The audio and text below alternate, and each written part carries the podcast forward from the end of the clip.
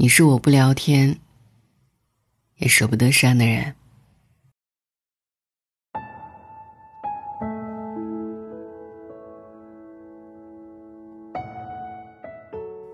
世间前任的人，到底是怎么想的？分手两年后，宋承宪点赞了刘亦菲的自拍。虽然事后解释了是工作人员手滑，但还是闹出了误会。评论区有句话说的很扎心：“是前任，就不要出现在别人生活里了。”有一档真人秀，把分手后的情侣聚在一起。有些刚见面就鼻酸了，提起了告别时的场景。那时你去火车站送我，我想抱抱你，你闪开了。你转头就走，那么果断，再也没回头看我一眼。还有的情侣分手多年一直耿耿于怀，男生问道：“分手后，你有谈过恋爱吗？”女生回答：“没有。”你让我彻底丧失了对爱情的向往。你真的伤害了我。看过一组数据，有百分之八十的人在分手后视奸过前任，一直紧盯着对方的社交动态，挖掘任何消息。有时输入法打出他的名字，你都会感觉鼻酸。你拉黑了他，又放回原处，设置不看他的朋友圈，又改回来。这样反复了好多次，你感觉自己又疯又可笑。终日惴惴不安，心里发酵一百种念头。他又出门了，是去见谁，和谁吃饭？他新交往的对象对他好不好？是不是比自己温柔？你开始去想，他们俩是怎么认识的，怎么互相喜欢的？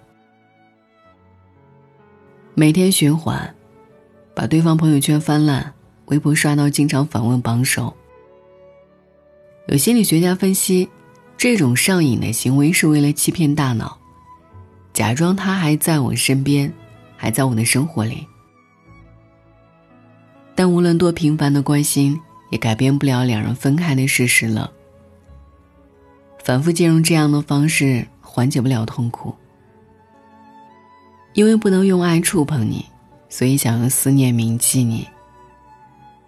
有一个问题，起码听过上百次。黄福，你说，我能和前任当朋友吗？分手平淡，感情不深，都是偶尔联系的理由。但我的建议是，最好别当朋友。和前任保持联系是对现任的不尊重，也是对前任的困扰。阿林分手的时候，两个人互相拉黑了所有的社交软件。但他每一天都会盯着女孩的朋友圈发呆，一直看，一直看。女孩子也像是能猜中他心思一样，定期推送自己的日常。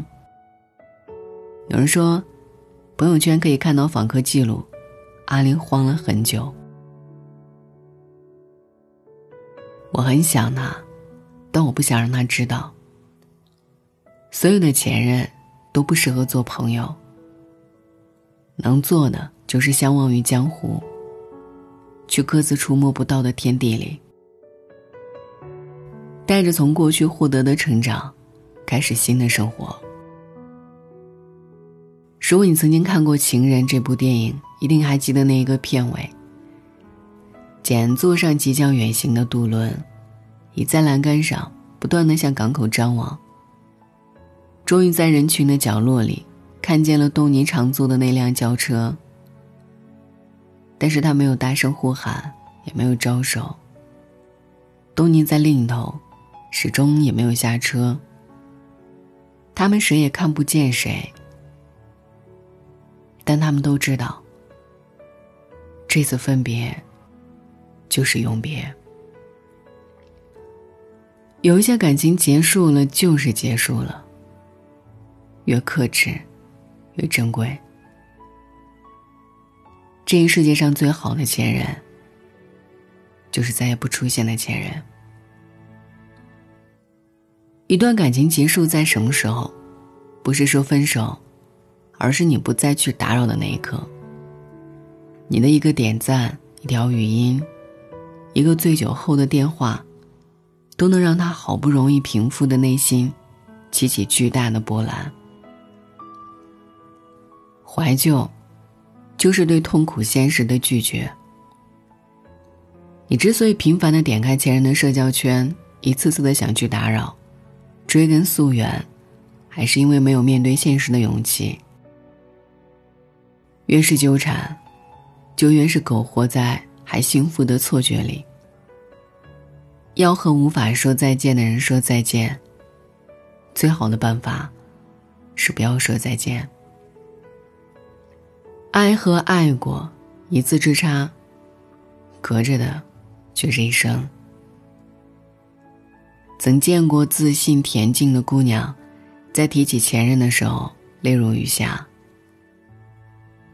也见过一米九几的大男孩缩成一团，蹲在马路边，烟头落了一地。那些带着疼痛的回忆，饱含真挚的感情。那些一起走过的日子，相伴的每个瞬间。那些在好友列表里出现，又在黑名单里消失的人，影响了我们。也改变了我们。有些人是无法彻底忘记，从生命里走出来的。就算时间过去了很久，就连你自己都觉得已经放下了，在面对一起走过的路、吃过的味道、做过的事情的时候，即便他已经消失了很久。也依然会出现在你的记忆里，你还是会想起那一个曾经在你生活里认真出现过的人，教会了你拿起，也让你明白了放下，学会了怀念，也学会了寻找那个余生不会再见的人，就不要再留在朋友圈了。只有完完整整的放下上一段感情，才是对自己最大的宽容。不奢求去忘掉一个人，但一定要放下一个人。哪怕后来我的世界没有你，也庆幸我的世界有过你。记得点一个再看，提醒自己。有些人的朋友圈。就别再点赞了。晚安。该说的别说了，你懂得就够了。真的有某一种悲哀，连泪也不能流，只能目送。我最大的遗憾，是你的遗憾与我有关。没有句点已经很完美了，何必误会故事没说完？还能做什么呢？伤感都是奢侈的，我一想念你就那么近，但终究你都不能陪我到回不去的远方。原来我很快乐，只是不愿承认。在我怀疑世界时，你给过我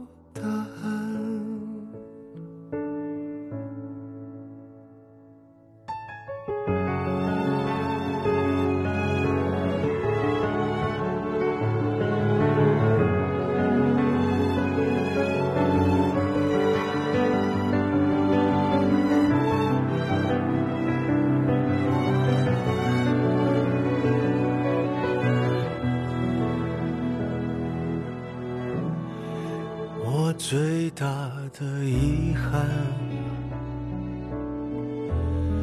是你的遗憾与我有关，没有句点已经很完美了，何必误会故事没说完？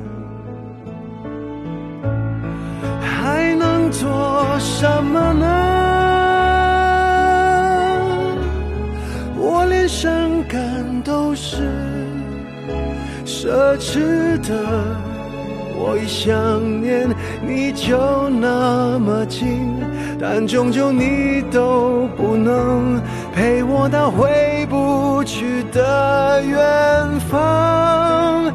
原来我很快